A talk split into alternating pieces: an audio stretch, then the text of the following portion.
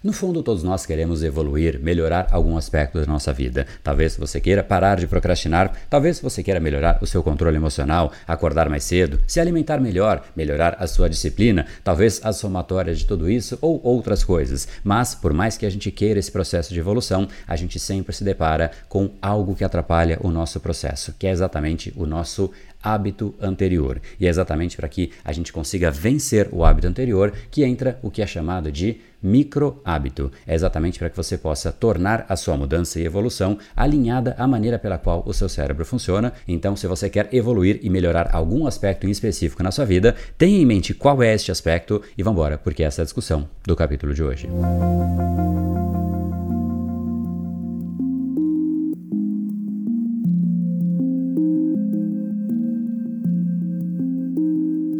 Fala pessoal, André do Bem Power, Academia Cerebral, especialista em neurociência comportamental, criador do método Reprograme Seu Cérebro, e hoje é um capítulo especial porque nós falaremos a respeito dos micro hábitos, algo que pode tornar o seu processo de mudança, de evolução muito mais fluido, muito mais leve, intencional e constante, porque agora sim ele se torna alinhado à maneira pela qual o seu cérebro funciona, evitando que você comece a mudança, mas volte ao padrão anterior, o famoso muita iniciativa e pouca acabativa, começando várias coisas, mas deixando tudo meio que inacabado ao longo do processo. Agora vamos lá falar sobre os Micro hábitos. O que seria um micro hábito? Para que a gente chegue nisso, eu quero que você entenda a cronologia de um processo de mudança. E eu não sei qual é esta mudança para você que você respondeu ou até colocou aqui embaixo nos comentários, certo? Então não sei se é eliminar a procrastinação, se é melhorar o seu corpo, fazer mais exercícios, melhorar a sua alimentação, acordar mais cedo, mas qualquer que seja o exemplo, vale esta mesma cronologia. Então vamos usar, por exemplo, a intenção de melhorar o meu corpo. Eu quero ir na academia porque agora eu vi um corpo bacana por aí e eu eu quero que meu corpo seja tão bacana quanto aquele. Você tomou a decisão. Talvez por esse aspecto, talvez porque de fato você viu que realmente a sua saúde pode ser muito melhor, você ter mais energia. Eu não sei exatamente qual é o motivo, mas a mudança começa com uma decisão.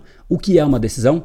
Essa já é uma primeira definição absolutamente importante para este processo. Uma decisão pressupõe um momento em que você olhou para o futuro e percebeu que, se você fizer uma inflexão da maneira pela qual as coisas acontecem hoje, a vida pode ser melhor, o futuro pode ser melhor, a sua rotina pode ser melhor, logo existe uma pressuposição de melhoria. Essa melhoria o cérebro antecipa. Você começa a pensar, poxa, eu quero que meu corpo seja assim. E você, de certa maneira, já se visualiza. Aqui entra inclusive a frase que eu trouxe no capítulo da última semana de David Allen. O poder de uma meta não é só o futuro que ela descreve, mas a mudança no presente que ela acarreta. Na hora que você toma uma decisão, como essa que eu citei, de melhorar o meu corpo, de, sei lá, você começar a empreender, e isso vai me trazer liberdade, talvez geográfica, talvez financeira, automaticamente você meio que já se sente como se você estivesse vivendo parte naquele futuro. Afinal, você começa a trabalhar pensando naquele futuro que não fazia parte da sua equação mental, mas passou a fazer parte. E é um futuro que, para você, é interessante. Logo, ele traz consigo prazer. E este prazer é algo que te motiva, que te instiga, que te gera uma certa força de vontade para que você entre em ação. É exatamente a hora que a motivação te gera o impulso para agir. O grande problema disso é que esse processo acontece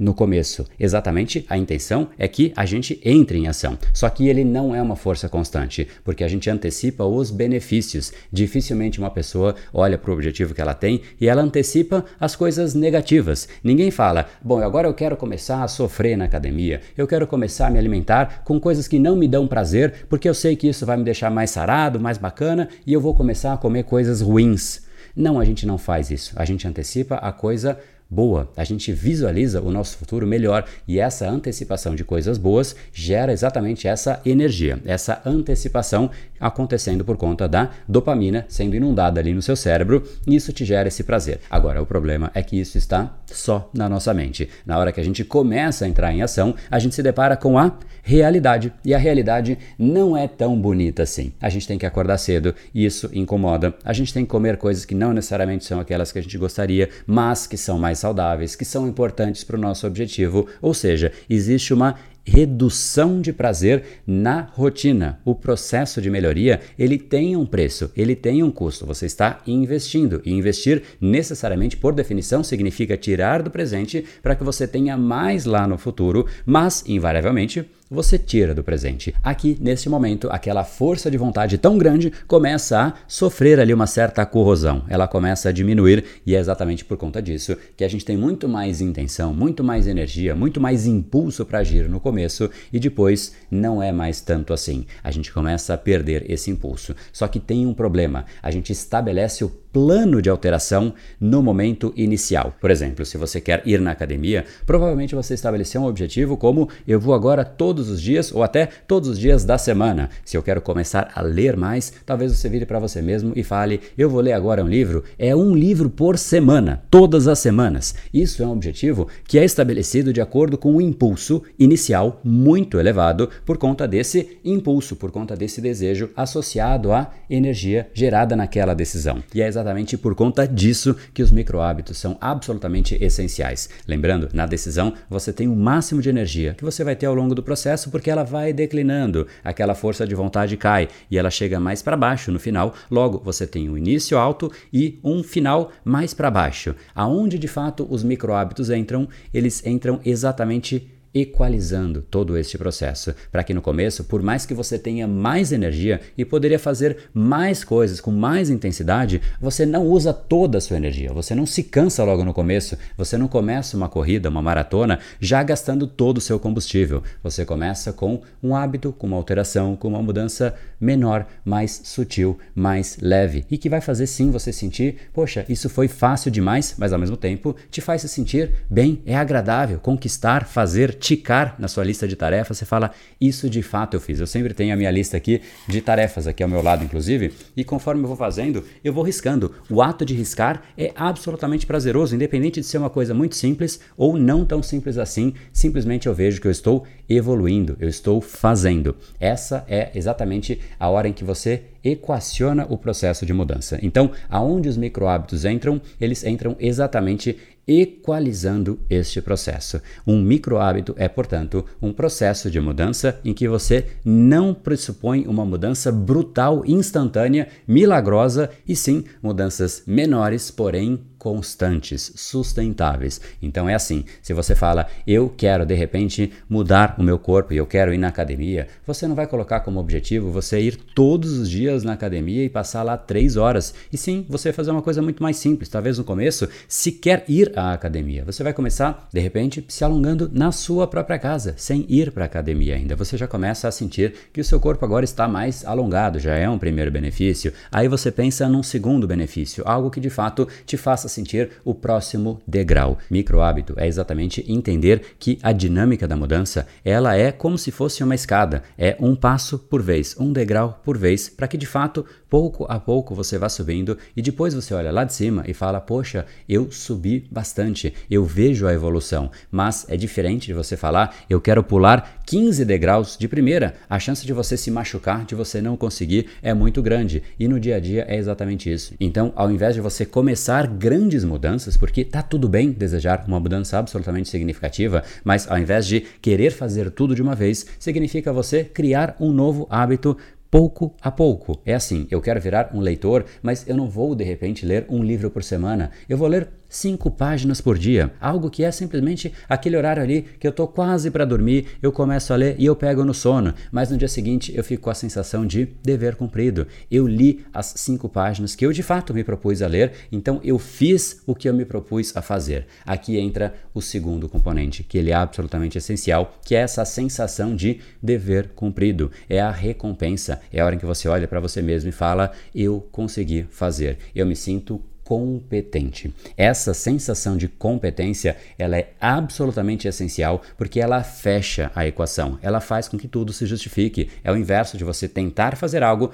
não consegue. E se você tenta e não consegue, tenta e não consegue, tenta e não consegue, chega em um momento e você fala eu não nasci para isso. Eu não vou jamais conseguir parar de procrastinar. Eu não vou jamais conseguir ter controle emocional. Eu não vou jamais conseguir ler um livro inteiro. Por quê? Porque você está errando na dosagem. Micro hábito é exatamente você ajustar a dosagem para que seja fácil no começo, mas que essa facilidade te permita uma constância, uma sustentabilidade e que te permita mais do que isso, a recompensa de dever cumprido. O cérebro precisa dessa recompensa. Se você vive uma vida em que nada que você se propõe a fazer, você chega no resultado final, isso vai te gerar uma sensação de frustração, de incompetência e você perde vontade, perde ímpeto, perde desejo, algo que a gente não pode permitir. Então, para aquele objetivo que você colocou aqui embaixo, eu vou mudar isso, é a hora de você agora olhar para esse objetivo de frente, peito aberto e olha para ele e fala: como é que eu posso te dividir? Como é que eu posso te segmentar, criando pequenos hábitos até que aquilo realmente fique fácil. E na hora que o primeiro micro hábito já foi estabelecido, já é parte de você, aí você vai para o próximo, tornando este processo sustentável, constante. E você vai realmente sentindo que você está evoluindo porque você de fato está evoluindo. É através da ação,